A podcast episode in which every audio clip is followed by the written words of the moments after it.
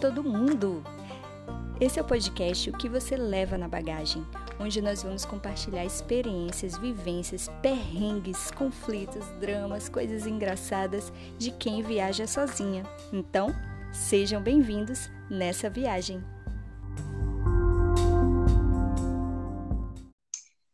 Olá, pessoal! Hoje o podcast traz uma pessoa bastante especial que o Instagram me trouxe. A gente se conheceu pelo Instagram e eu tenho me deliciado bastante com as postagens que ela faz sobre a vida, como a terapia é o divã da alma, como até comentei uma, uma vez num, num dos posts. E eu trago hoje para vocês, para a gente estar tá batendo um papo, não só sobre um pouco do da importância da terapia na vida dela, mas como também isso trouxe, isso foi fundamental através de algumas viagens que ela fez, e ela vai estar compartilhando com a gente essa experiência com vocês, a psicóloga Patrícia Matana. Matana, né? Isso, uhum. falei certo. Tudo bom, Patrícia? Tudo bem, tudo bem. E você? Eu estou bem, muito obrigada. É, a gente se conheceu no, no Instagram, né? Foi, é engraçado porque o Instagram ele, ele te conecta com as pessoas e de vários lugares, não só do Brasil, mas do mundo. E a gente uhum. vai tecendo é, é, uma amizade virtual, mas que depois a gente vai vendo o, o, algumas como aquelas postagens vão contribuindo com a sua vida, né, no dia a dia.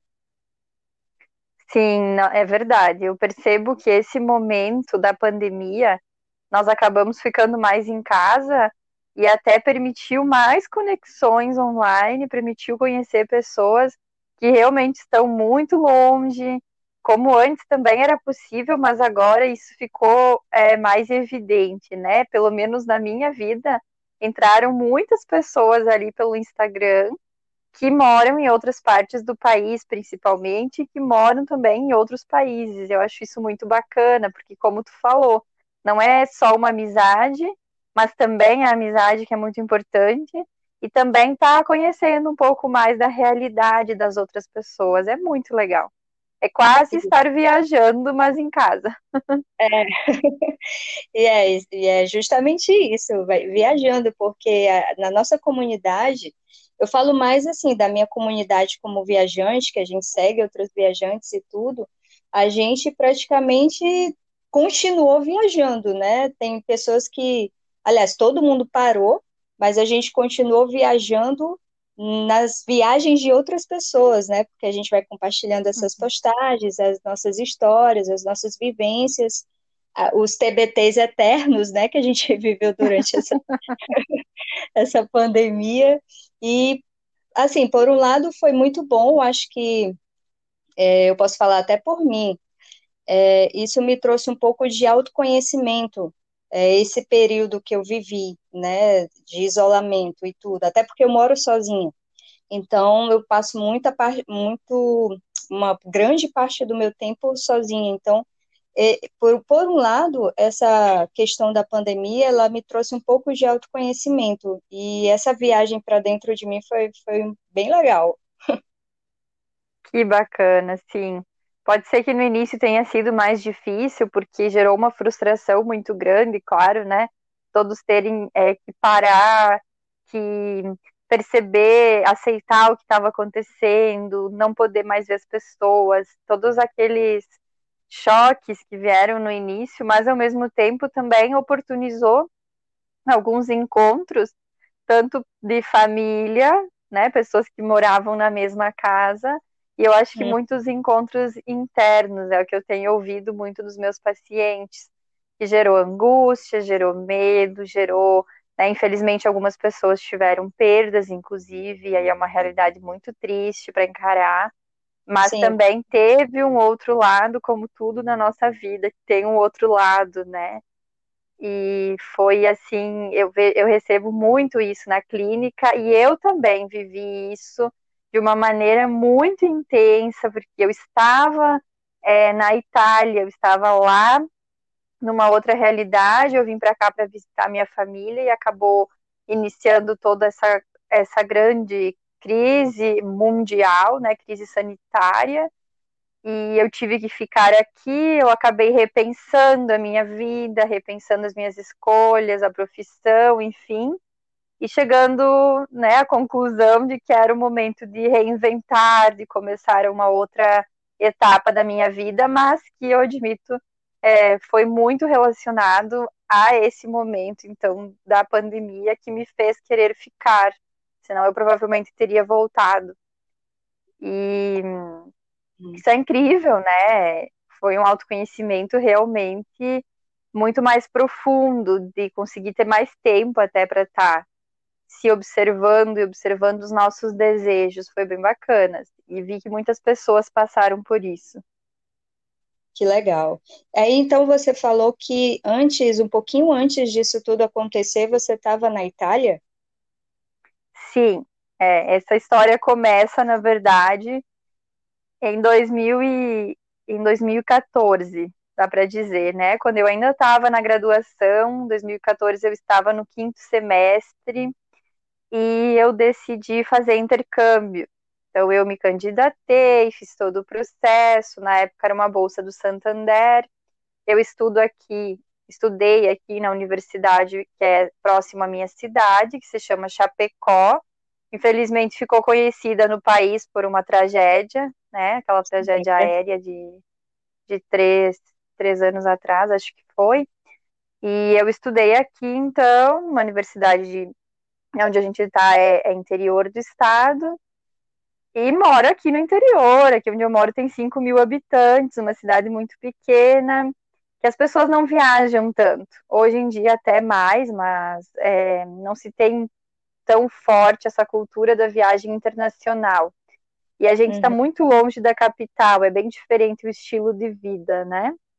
Nossa. E aí, é bem diferente, sim. E aí, 2014, eu decidi fazer o intercâmbio, uma amiga falou do intercâmbio, uma coisa que nunca tinha passado na minha cabeça que seria possível, assim, porque simplesmente eu não não acreditava na ideia, nem conhecia a ideia, sabe, de fazer o intercâmbio, era algo tão distante da minha realidade, né?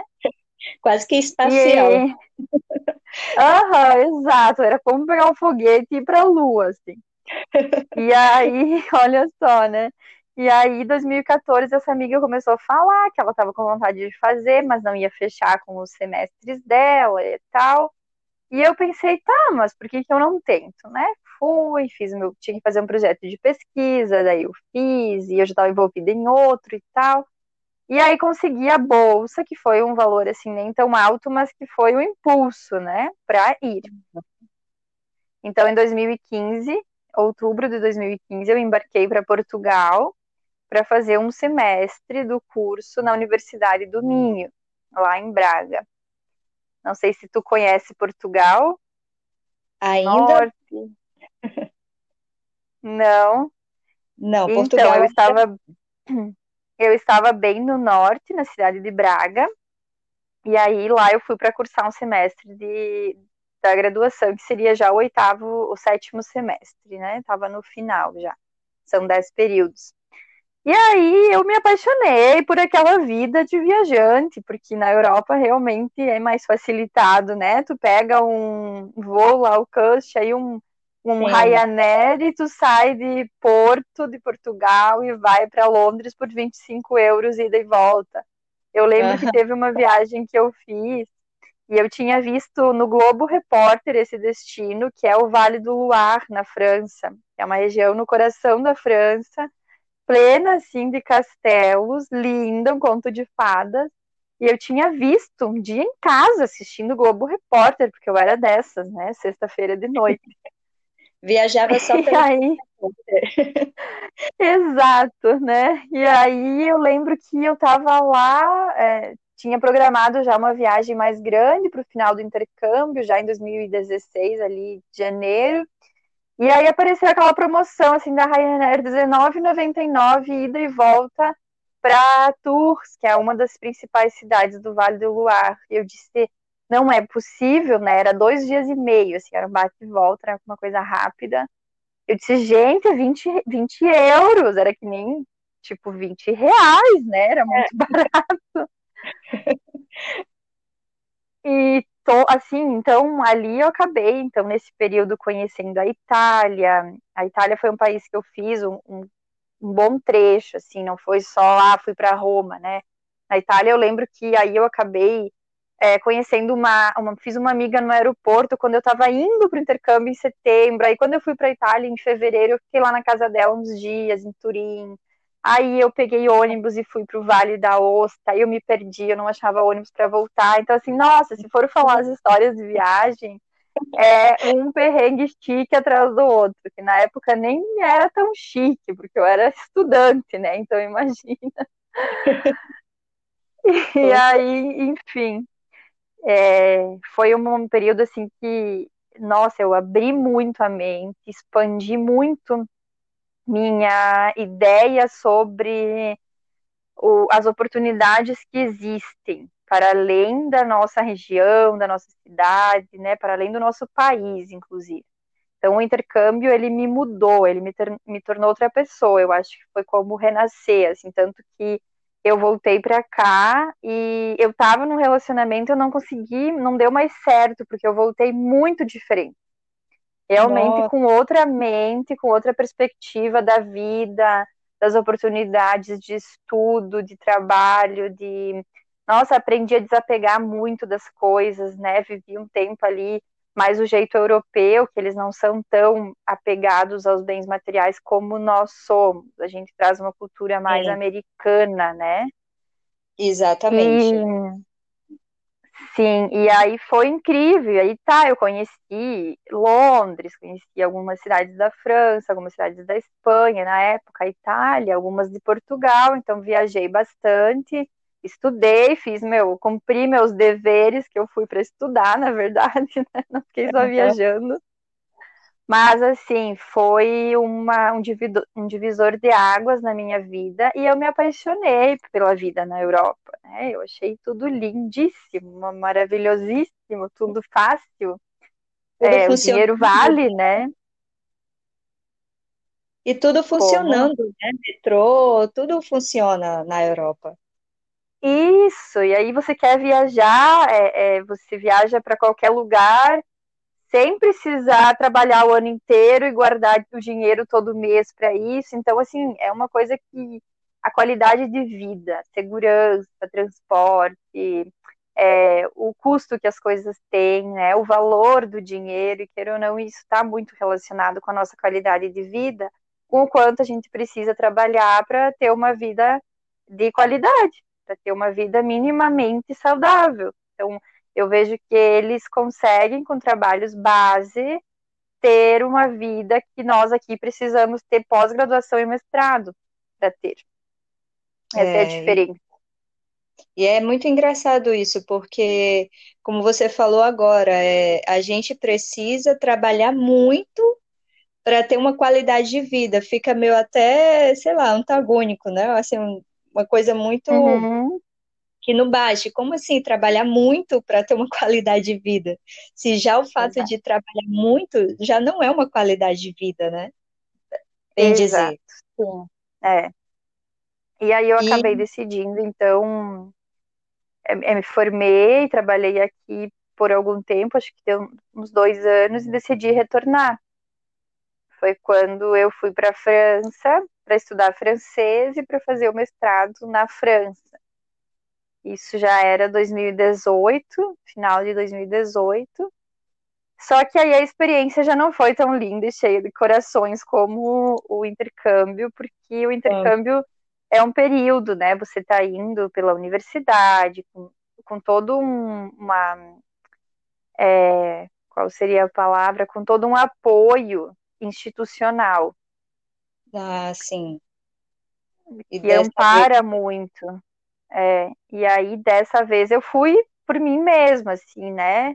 Ah, vou da fazer o curso. Exato. Então, ah, vou fazer o curso, vou solicitei minha cidadania italiana por sangue, eu tenho origem italiana.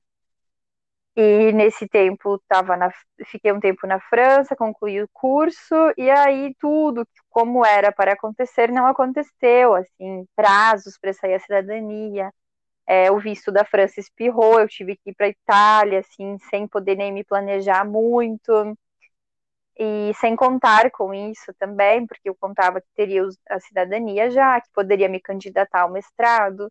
E aí o prazo do mestrado passou, eu tive que ir para Itália, e aí bagunçou tudo, assim, tudo mesmo.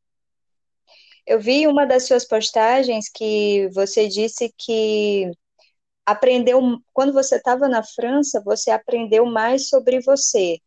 Como foi essa experiência, assim, de, de autoconhecimento? O que, que a então, França eu acho que foi... A França me trouxe a solidão. Nossa, sério? Uhum. Porque eu estava numa cidade muito pequena. E não era, não era como estar em Paris, talvez se eu estivesse em Paris, né, mesmo os franceses não sendo tão sociáveis, né, como a gente é, é outra cultura, é outro povo, não. Isso não é nenhum julgamento, é só é, realmente a gente percebe as diferenças que existem pelo contexto em que eles vivem, que é diferente do nosso, né? Então, talvez claro. se eu estivesse em Paris, eu teria tido uma experiência mais internacionalizada. E aonde eu estava é, foi algo mais limitado. Então, eu não tive muitos, muitas oportunidades de fazer amigos, de conhecer muitas pessoas, e eu vivia muito sozinha lá, por esse motivo. Assim. Entendi. Então, me trouxe uma obrigação de olhar para dentro, né? Claro, eu já, eu como psicóloga também faço terapia, e isso é um dos três pilares da, da prática clínica, o psicólogo clínico, ele tem que fazer terapia, ele tem que estar com a própria autoanálise muito em dia, para não misturar com os conteúdos do paciente, né? Porque a gente trabalha com um inconsciente que nem sempre a gente vê mas que ele existe em todas as pessoas, e, e, óbvio que eu, enquanto ser humano, também tenho as minhas marcas, é, as minhas questões pessoais, e para mim oferecer um trabalho de qualidade, então eu tenho que estar com a minha terapia muito em dia, e aí eu fazia terapia já, mas não faço sempre, né? Faz um tempo, depois você ganha alta, daí você volta, enfim, é assim. E aí naquela época eu estava lá, né? Então não estava fazendo terapia e aí foi um olhar para dentro diferente, né? Isso que eu quis dizer, assim, foi um olhar para dentro não pela terapia, mas devido à solidão mesmo, ficar muito tempo sozinha e, e né, o curso não me tomava tanto tempo, o resto do tempo eu estava em casa muito sozinha, sozinha, sozinha, planejando o mestrado, é, pensando como eu faria as coisas, enfim, organizando as minhas coisas mas com uma grande limitação do contato social, né? sem ter amigos, sem ter um grupo, muito diferente do que eu vivo aqui, porque eu tenho todos os meus amigos, eu nasci aqui, então é, a gente tem um grupo, é, tem família, tem todo aquele apoio, né? Que lá uhum. não tinha, e isso, nossa, foi muito difícil na época, não foi fácil. Então, tinha dias que eu pensava, nossa, que bom, né? Eu posso tirar um tempo para mim, eu posso meditar, eu posso isso, aquilo. Mas tinha dias que eu sentia uma saudade arrebatadora de, de pessoas, de estar com as pessoas, de estar vivendo momentos com a minha família, assim, nossa, uma coisa que me marcou bastante. E como foi e... assim que conseguiu uhum. assim superar essa, essa fase? Porque estando sozinha é complicado, né? Às vezes, tipo, ah, tá passando por uma fase e aí quando se reencontra com a família é só uma fase e aí isso, isso passa, mas você teve que passar por isso, né? Passar por esse momento e como foi assim? Como foi que você superou? Olha, eu acho que eu sempre fui uma pessoa muito positiva. E naquela época eu percebo, inclusive, que isso até diminuiu, né? Eu estava tão sozinha, entrando já num, num estado muito, era muito, muita solidão, era muito silêncio, era muito aquela coisa de, de uma vida muito sem alegrias, sem uh, adrenalina, sem momentos de euforia, sabe? Era uma coisa muito estável, assim. Eu tenho a impressão, quando eu olho para trás, que aqueles oito meses que eu fiquei lá foi uma linha reta. Não teve, não teve oscilações. Então, é claro que é, isso deprime até o nosso próprio sistema nervoso, né? Pensando até a nível neurológico, isso deprime uma pessoa. Então eu, eu lembro que quando eu fui para a Itália que eu me dei conta assim o quanto eu estava deprimida, porque aí na Itália eu fui fazer o voluntariado e o meu primeiro voluntariado foi na casa de uma família, eles eram em quatro crianças, dois adultos e mais um voluntário. Então tinha muito barulho, tinha muita vida, tinha movimento, era numa fazenda, fazenda deles, onde eles plantavam legumes orgânicos da estação, eles tinham os animais, eles tentavam consumir tudo da própria terra. Então, eles consumiam 60%, 70% era produzido por eles, do consumo deles. Muito Nossa. bacana, né? E como foi que Sim, você chegou? Um projeto... Eu, foi pelo Workaway. Tu já viu falar? Sim, sim, já. Então, é, é uma plataforma, como se fosse o Couchsurfing ou o Airbnb, mas ela é para voluntariado, né? Então, uhum. foi através dessa plataforma mesmo, e eu queria algo mais é, para estar, para mexer com terra, para estar no meio assim, da natureza, eu queria descarregar um pouquinho todo aquele período mais tenso. E fui para lá e fiquei quatro semanas com eles, um mês, né? E foi muito legal, assim, vivi experiências totalmente diferentes lá eles plantam, eles colhem, eles limpam a terra, eles têm as cabras, os animais, então você tem que tratar, você tem que. O, um, como é que diz, gente, em português? Quando tira o leite da, do casuário das, era das cabras, né? Ordenhar. Ordenhar. Então, Sim. tinha que ordenhar as cabras, e aí a, a mãe, né, das, das crianças, ela era espanhola. E ela fazia como leite de cabra, ela fazia iogurte, fazia sorvete, pudim, uh, usava para tomar o próprio leite. Ela fazia muitas coisas e era muito gostoso, era tudo com um sabor muito da terra, muito natural e, e orgânico, além de tudo, né? Ai, que experiência incrível! Sim, e aí foi também uma. Ai, muito legal, vale a pena, porque eu é muito legal. Assim. E foi um, um, período de reinvenção novamente, porque eu estava lá estudando francês, já tinha aprendido francês, já conseguia me comunicar. E aí eu fui para a Itália, e por mais que eu tenha descend... é, é, sou descendente de italianos, eu não falava italiano. E aí eu ah. tive que aprender a falar italiano, né? Então, é, claro. nossa, aí foi, então, oito meses ali na França, tá, o francês desenvolveu bem. Aí fui para Itália, tive que desenvolver o italiano, mas aí foi um italiano na prática. Eu aprendi muito rápido, assim, acho que é muito parecido com o português, e aí também já tinha o francês, que também vem do latim, então não foi tão difícil, né? Foi bem rápido, assim. Uhum. E aí esse voluntariado, nossa, foi incrível. Eu tive que me adaptar totalmente ali à rotina deles, aos serviços, que eu nunca tinha feito isso na vida e aquela vida de interior. Então a gente estava ali até numa região do Piemonte, que ela é parecida com a Toscana, que é uma região que tem muito muito pareiral de uva. É, é uma região bem montanhosa, assim, muito bonita. Aqueles casarões italianos que, que quem vai para o interior do, da Itália, principalmente a Toscana, vê muito aqueles casarões gigantes, assim, compridos, cheios de janelas e de portas e eles moravam lá. E aí tinha as crianças e tal, e ali que eu vi, então, o quanto eu tava entrando num estado meio deprimido, assim, meio down, né? Pra baixo. Uhum. Porque ali tinha muito barulho. Tinha sempre gente, tinha sempre movimento. E aí eu vi que no início foi até um pouco difícil, porque eu estava muito habituada ao silêncio. E foi em francês ele é silencioso até na praia, né? É incrível. E aí foi um choque, né? Porque saiu do completo silêncio para ir para ir para um lugar super barulhento, não só de pessoas, mas como era uma fazenda, então tinha também os animais e tal, e você começa a se cercar daquilo, até você se habituar e, e entrar no ritmo leva até um certo tempo, com certeza. Então, foi mais ou menos por aí. E nessa época, então, né, foi muita turbulência ali pelas questões burocráticas também de documento, né? Quem pede cidadania sempre vive uma novela.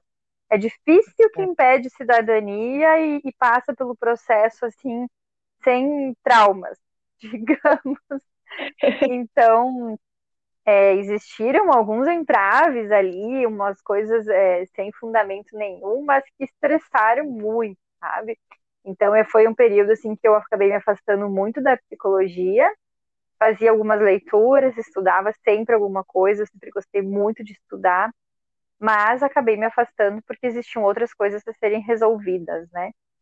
Uhum. E, e aí depois ter voluntariado numa fazenda, que daí, nossa, foi uma experiência também bem diferente. Era uma fazenda de agriturismo, então era um, como se fosse um hotel fazenda para nós, né?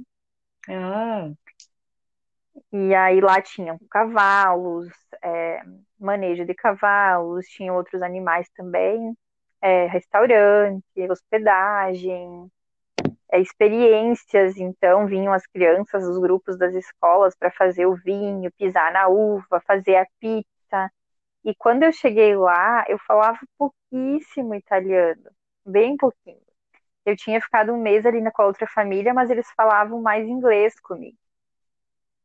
E hum. aí, quando eu cheguei nesse agriturismo, eles me colocaram, eu lembro que o segundo dia eles me colocaram para ensinar as crianças a fazer pizzas. Veio um grupo de crianças.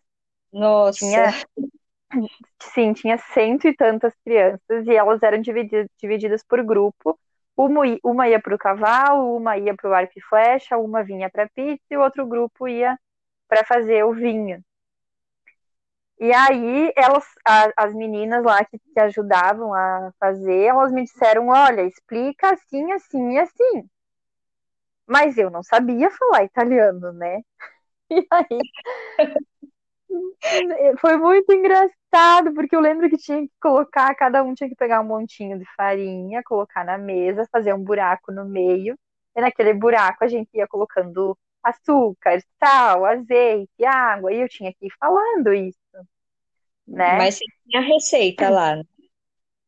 Sim, é, o problema era eu falar os nomes das coisas, né? Então, às vezes, tipo, eu trocava um pouco as palavras, ou eu falava uma letra errada, e aí, ou era para falar com, sei lá, palavra que eu podia ter errado, buco, buraco, eu lembro que buco foi uma palavra que eu demorei para lembrar aqui, que era para fazer um buco, que é um buraco. e eu lembro que aí eu eu falei de, da, do meu jeito, não sei nem te dizer como, mas eu falei para as crianças que eu não falava italiano, que eu morava aqui no Brasil e tal. Eles acharam o máximo, super entenderam. Aí eu errava a palavra, eles é, me ajudavam, diziam como que eu tinha que falar. Que foi legal. muito bom, assim. E Sim, tudo foi muito legal. Pizza, né? No final das contas, tudo terminou em pizza. Tudo terminou em pizza, muito gostosas, aprendi a fazer pizza. E aí, depois disso, eu fui. Só que esse agriturismo, é, eles estavam passando por uma situação financeira bem complicada. E assim, tinha dias que não tinha, era já frio, tinha dias que não tinha gás para aquecer a água e a gente tinha que tomar banho gelado. Nossa. E já era início de inverno, era muito frio. E assim, na Europa, você é mais acostumado lá a ter calefação em todos os lugares, todas as casas e tal. E lá não tinha, era úmido, era no alto de um borgo italiano, que são aquelas cidadezinhas no alto das montanhas. E era muito úmido, muito frio. E aí eu acabei ficando 15 dias, eu até fiquei com medo de talvez é, adoecer, né? Ficar com uma, um resfriado forte, uma dor de garganta, algo assim. E procurei um outro lugar para fazer voluntariado ainda. E aí fui para uma casa, daí perto de Milão, já era numa cidade, então ali eu criei um contato mais de família mesmo, são pessoas que eu converso até hoje, são que pessoas legal. que se tornaram muito família, que ali eu fiquei um mês e meio assim com eles, E foi muito legal. Ali eu desenvolvi muito meu italiano e aprendi a fazer muita receita com a, a, a Sara, que é a mãe lá das crianças. Ali foi muito legal, foi muito acolhedora. Assim. Então foram três experiências bem diferentes, mas é claro que assim, é uma coisa que nem todas as pessoas gostam de se submeter de se adaptar, né? Porque o voluntariado ele é uma adaptação total. Você tem que estar disposto a viver a rotina de outra pessoa, de outra família, e não a tua.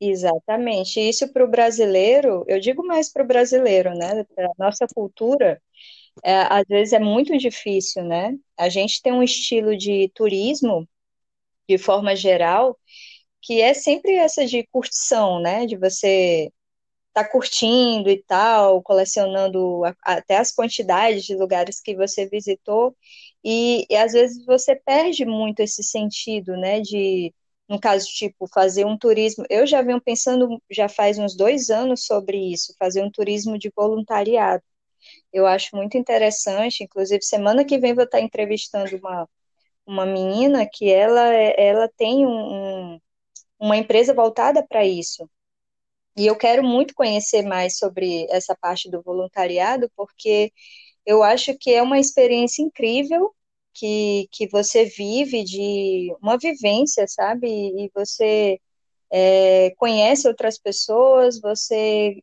conhece outras culturas e não só conhecer de longe, você faz parte daquilo. Eu acho que essa experiência uhum. é muito incrível, né? De você fazer parte daquela história, daquela cultura, do dia a dia daquela família, né? Daquela, daquele lugar. Nossa, eu acho que isso é, é uma experiência muito incrível, muito válida, sabe? E eu vejo, é, Patrícia, que realmente. Uhum. existe, obviamente, né? Uma Patrícia antes e uma Patrícia depois dessa experiência, né? Como é que você se viu depois de toda essa experiência? Então, e a Patrícia depois. É, novamente foi um divisor de águas, mas dessa vez foi diferente, porque eu acho que no primeiro momento lá em Portugal eu descobri um mundo desconhecido, um mundo externo desconhecido.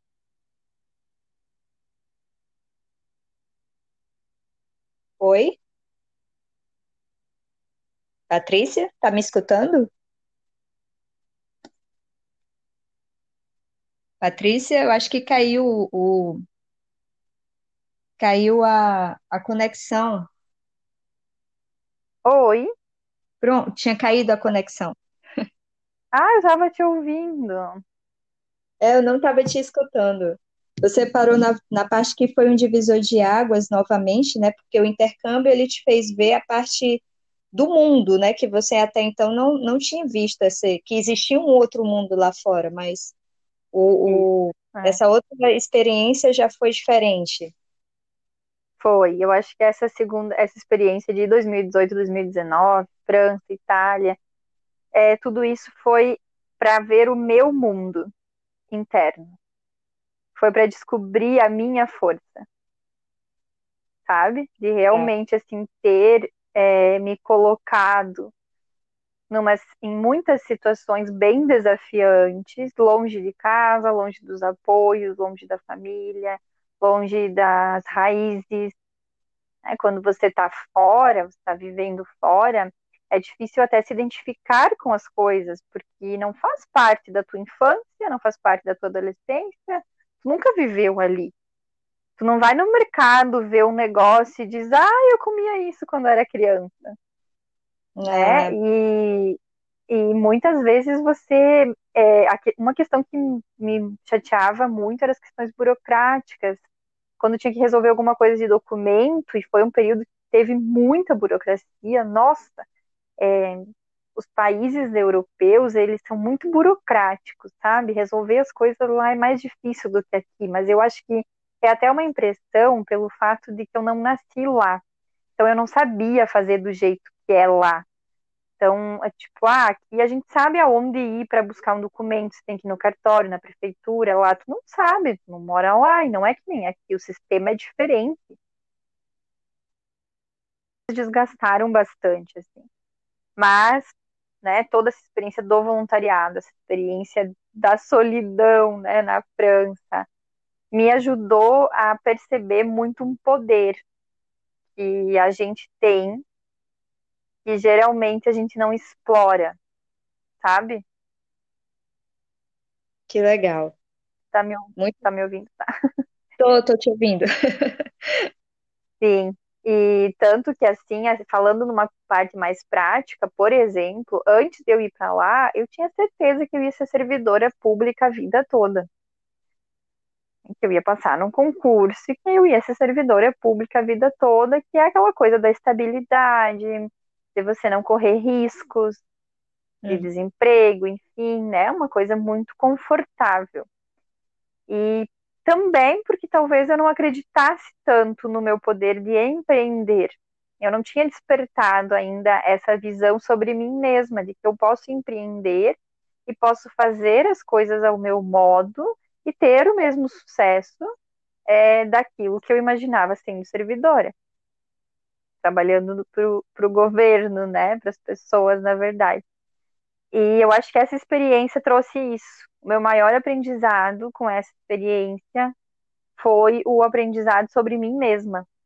Foi incrível, assim, para mim, porque hoje eu estou ali no Instagram, tendo que fazer live, vídeo, conversar com as pessoas na rede social, e nunca imaginei que eu ia fazer isso enquanto psicóloga já havia me imaginado fazendo isso sobre as viagens, para contar a viagem e tal, mas nunca como psicóloga. Psicóloga. E nem atendendo online, também não imaginava, sabe, esse mundo da terapia online, que eu estou achando incrível, assim, é muito bom. Eu tenho pacientes de vários estados do país, e aí, além de poder estar tá oferecendo o meu serviço, que já é uma coisa que me alegra muito poder ajudar as pessoas, Além disso, eu também tô, tô ouvindo histórias de lugares muito diferentes e às vezes vem coisas sobre o local, sobre a cultura, o jeito de viver. É, às vezes vem até. É muito legal, às vezes vem até algumas palavras, né, que fazem parte daquela região e eu não entendo. E assim como eu também uso. E, então, assim, é muito legal, é uma descoberta, né? É uma coisa muito bacana, assim. É uma troca. E eu acho que eu não né? estaria vivendo isso, sabe? Se eu não tivesse passado por todo esse processo lá fora, no exterior, eu acho que eu não estaria encarando isso agora dessa maneira, com tanta força de me reinventar. Que legal. Era justamente isso que eu ia te perguntar. Se na Patrícia de hoje, né, que, que clinica, né, que, que é, faz as terapias e, e que está conversando com as pessoas já dentro dessa área da psicologia, se você em algum momento se depara com uma situação que a, você acabou até de responder já. É, tipo, você está ouvindo aqui um paciente e você pensa assim, poxa, se eu não tivesse vivido aquela situação lá na França, lá na Itália ou em Portugal, é, eu não poderia tá me aprofundando mais nessa situação. E eu acho muito legal isso, porque é, muitas das coisas que a gente vive, é, de ruim até, né, na hora que a gente acha ruim e tal, a gente é, não entende que isso é uma forma de nos tratar é, profundamente, né, interiormente, que nos amadurece, nos, nos, nos molda é, para algo que a gente vai viver lá na frente. Eu acho que você está vivendo muito isso, né? As tuas experiências, as tuas vivências lá atrás, nos lugares que você passou e principalmente com o voluntariado, as, as experiências que você teve, isso te moldou e te amadureceu de uma forma que hoje você pode é, compreender mais o universo de outras pessoas. Seria isso, não? Perfeito, sim. Eu sempre falo. Às vezes eu falo lá no Instagram, né, um pouco sobre mim, sobre essas experiências, justamente porque eu acredito é, que o psicólogo, principalmente o psicólogo clínico que está lidando diretamente com a dor do paciente, ele precisa desenvolver uma sensibilidade que não é só técnica, que é uma sensibilidade humana. Uhum é, da própria experiência de vida do profissional, né? Porque ali tudo se mistura, ali você acaba não sendo só o profissional, que fez a pós, tal pós em tal universidade, que fez mestrado em tal universidade, ali você também é o humano, que é. sabe acolher, que sabe olhar com empatia, que sabe entender a dor do outro, sabe confortar e que sabe também usar a técnica da psicologia para ajudar a pessoa. São ambas as coisas, né? Eu acho que isso me fez realmente desenvolver essa parte mais humana da sensibilidade, que é algo que não se aprende lendo livros. Isso, exatamente. É, às vezes você pega muitos profissionais que eles pensam muito dentro dessa desse como é que eu posso dizer, dentro dessa forma, né? Tipo, eu vou clinicar de uma forma mais profissional, mas esquece o lado humano. E, e eu acho que essa, esse caminho da humanidade, ele precisa ser essencial, não só na vida de um profissional, principalmente na área da psicologia e tudo, mas na vida de todo mundo. É, é, até porque a gente precisa gerar em nós a, a empatia, né? Você se colocar no lugar do outro e você também se oferecer como esse suporte, né? Não só de forma, no seu uhum. caso, como profissional, mas também de forma humana. E, e isso faz com que a gente compreenda mais o outro, né? Entenda mais o lado do outro e assim a gente consiga é, produzir um convívio mais equilibrado, que eu acho que hoje no mundo está faltando muito isso, esse convívio mais equilibrado das diferenças, né, de você ter um pouco mais de humanidade, a ponto de, de conseguir entender que o outro pensa diferente e que você pode respeitar isso também, né, de forma que ambos possam conviver uhum. de forma equilibrada, né, respeitosa, e a gente está tá faltando muito isso no mundo, né? e está sendo muito complicado. Mas, enfim, esse, esse caminho da humanidade que você falou, é, que, que te trouxe muito nessa percepção de humanidade e tal, através de todas as, as, experiências que você viveu, isso é muito legal, isso é muito bacana mesmo, e, é, e eu acho muito válido compartilhar muito isso, sabe, de do que as viagens elas produzem em nós, às vezes não é só um, uma percepção de bem-estar, né? Porque às vezes a gente viaja uhum. porque a gente quer se ausentar daquele mundo, daquela rotina que a gente está vivendo, então a gente tira férias e a gente precisa se ausentar dessa rotina para voltar renovado, mas às vezes quando a gente vê pessoas como você que tem feito essas postagens, né, de forma a a produzir em nós uma viagem de autoconhecimento e, e naquilo que a gente pode trabalhar em nós, como a ansiedade, que você também é uma coisa que você vem postando, né? Principalmente no período uhum. situação que a gente está vivendo muito hoje. É, muita gente nesse período de pandemia também sofreu bastante de ansiedade e tal. Então, é isso é muito legal, né? De, a gente vai vendo é, é, esses conteúdos e isso vai produzindo em nós um, um bem-estar, um, uma coisa que acrescenta. E, e é isso. Essa questão que tu estava falando da terapia, né? Eu acho assim, já se desconstruiu muito a ideia de psicóloga para louca ou louco, ou psiquiatra seja para louco ou louca também, né? E agora eu vejo que a gente está num movimento de entender que terapia não é só para quem tem problema. Não é só quando a depressão já virou depressão, não é só quando a ansiedade já virou é, um transtorno de pânico ou um transtorno de ansiedade generalizada. Pelo contrário, a terapia é para evitar também, ela pode ser uma prevenção né? As pessoas muitas vezes não levam a sério o próprio cérebro, o sistema nervoso, falando de órgãos mesmo agora, não falando só dos sentimentos, dos pensamentos, tudo isso que faz parte, que é uma coisa só, mas pensando assim que os traumas que a gente vive, as experiências negativas, é, os nervosos que a gente passa, os momentos de estresse da vida, eles geram muitas mudanças hormonais a nível cerebral. E se a gente não souber manejar isso, se a gente não aprender a lidar com é, as oscilações da nossa vida, com as coisas que geram o estresse, que geram ansiedade, isso a longo prazo gera um desgaste mental que justamente vira um transtorno mais grave, onde a pessoa desenvolve uma depressão e não quer mais sair da cama e não quer mais viver, e aí ela não quer mais ir para o psicólogo.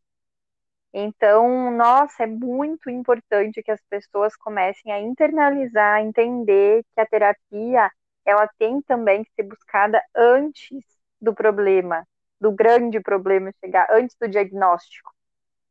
Entende? Para ter autoconhecimento, para aprender a lidar com as coisas de uma maneira mais leve, para aprender a se acolher mais, para a gente ser mais gentil com é, os nossos defeitos, porque todos nós temos. Então, é, é, eu acho que essa mensagem também que eu queria deixar, assim, não só da minha experiência, não só de tudo isso que eu vivi, mas também do quanto a gente tem que aprender a se olhar mais e aprender a respeitar mais a nossa saúde mental, porque às vezes a gente se preocupa só com o físico e esquece que existe um mental ali e que sem o nosso, nosso sistema nervoso funcionando, nada mais funciona, né?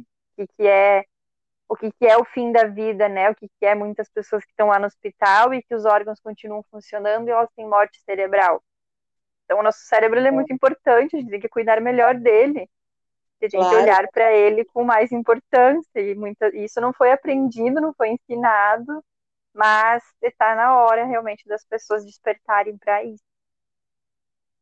Isso é muito importante que você está falando, porque eu vejo que a, a geração que a gente vive hoje está muito preocupada com o estético, né, com o físico, com o material, com, mas não volta para dentro de si para se autoconhecer e, e, e aquilo que eu volto a falar, né, de você ter uma certa humanidade, uma certa empatia, a ponto de saber conviver com o outro e com as diferenças do outro, né?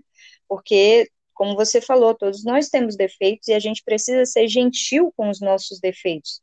E a partir do momento que a gente aprende a ser gentil com os nossos defeitos, a gente também passa a ser gentil com os defeitos do outro. E, e a gente consegue conviver com essas diferenças, né? Isso é muito, muito importante. Sim, sim, sim. E claro, se hoje nós somos uma geração que não aprendeu a lidar com isso, é porque isso já vem, né, para as gerações anteriores, era mais difícil ainda olhar para a saúde mental. Era, era muito inaceitável não estar bem, ou ter uh, um transtorno psicológico, né, uma depressão, uma ansiedade, algo assim, era, nossa, imagina, quem tem isso era classificado como louco, né? Então, Exato. hoje até, mesmo que hoje se valorize mais a estética, mas hoje as pessoas têm mais consciência da sua saúde mental, sabe? Melhorou muito a consciência sobre isso.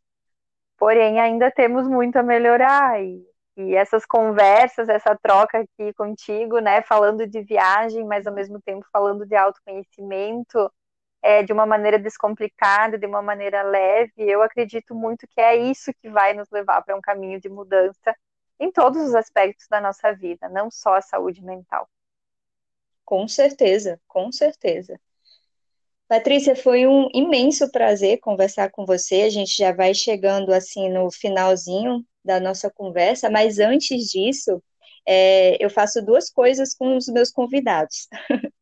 É, a primeira é um quiz, e eu vou falar é, algumas, vou fazer umas perguntas, e aí você tenta traduzir em uma palavra. Eu sei que é muito difícil, mas aí tenta traduzir em uma palavra, e se não der, tá perdoada.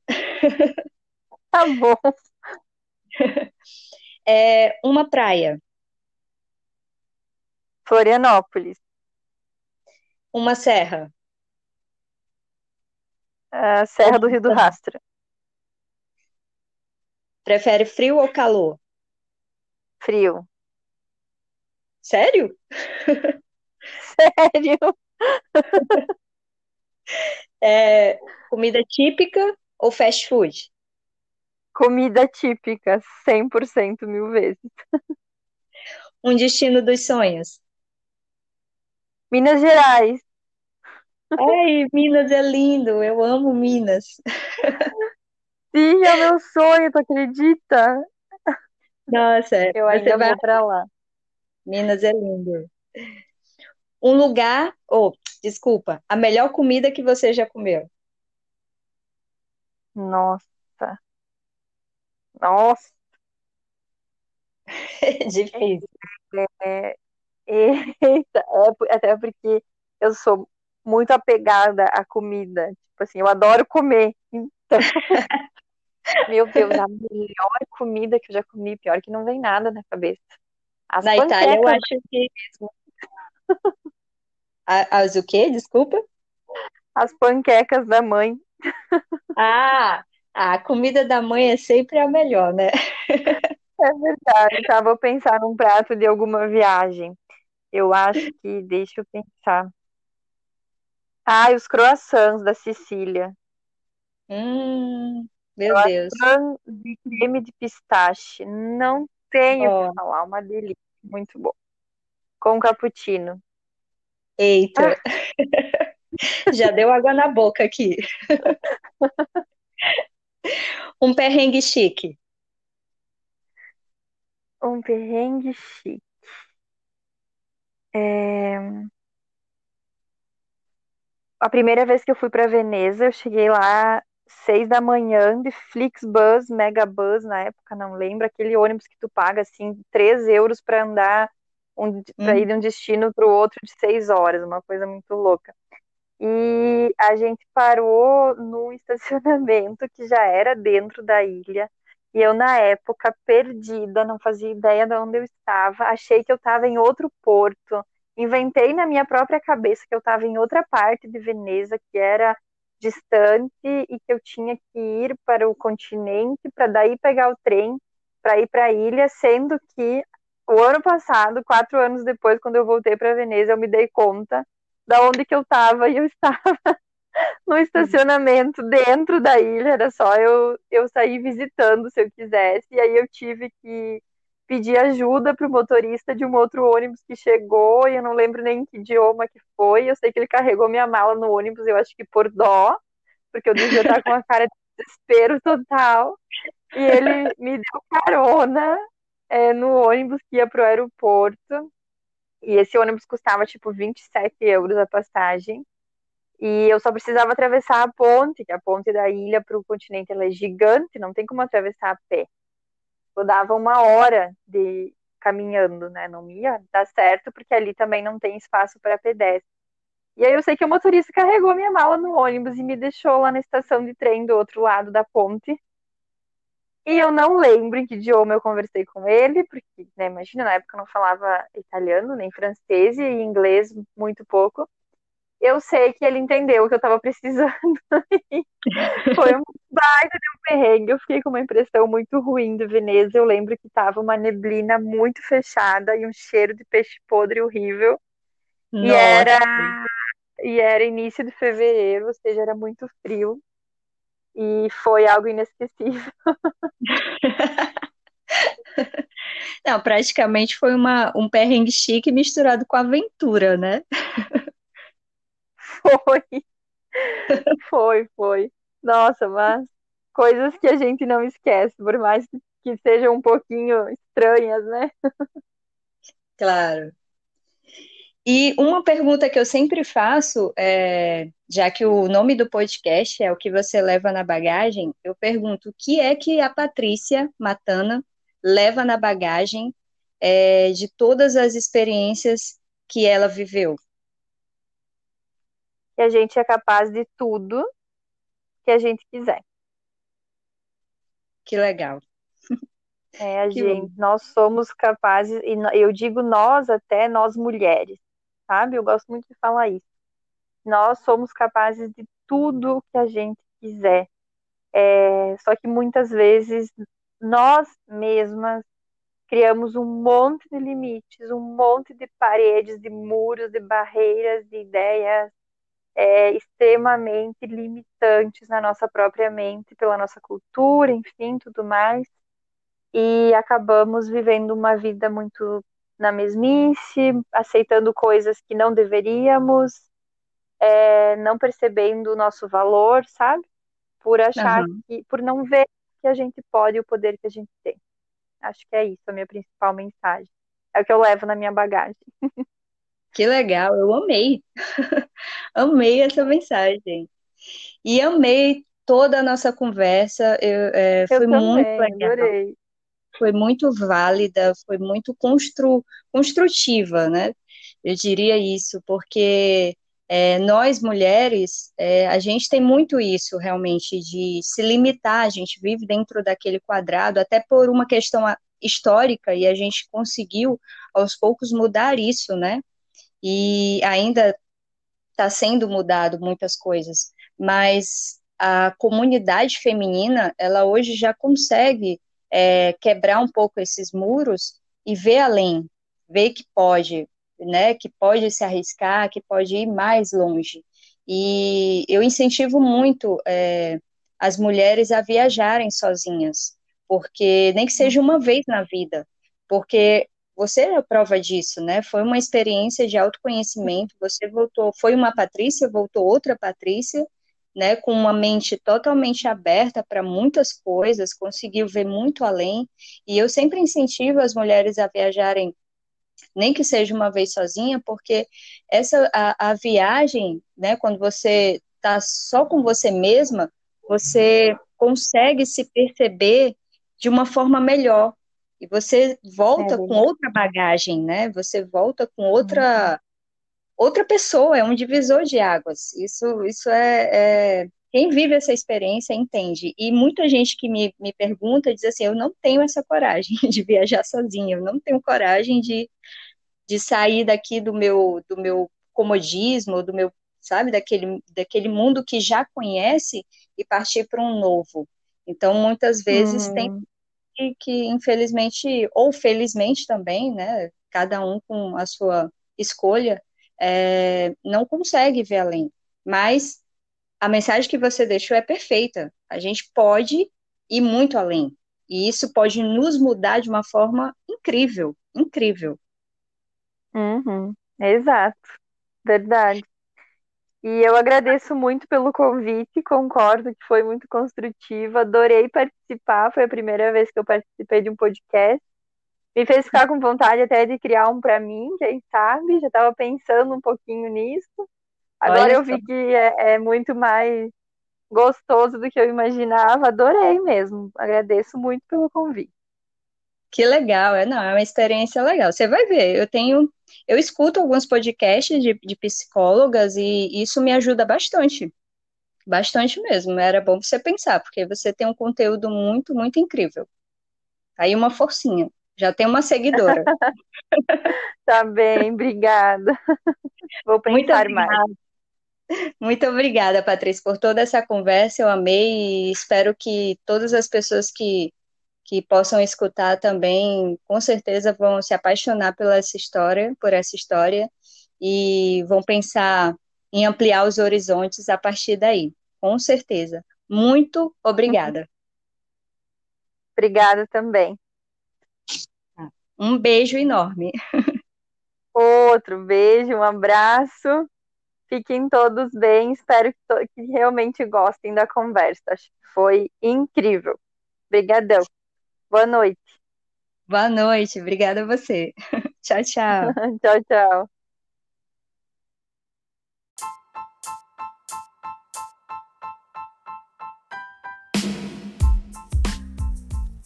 E esse foi o nosso terceiro episódio desse podcast que você leva na bagagem. Se você quer conhecer um pouquinho mais sobre a Patrícia Matana, então dá uma olhadinha no Instagram dela, psicóloga Patrícia Matana, com dois T's de tatu. Então, até a próxima. Bye bye!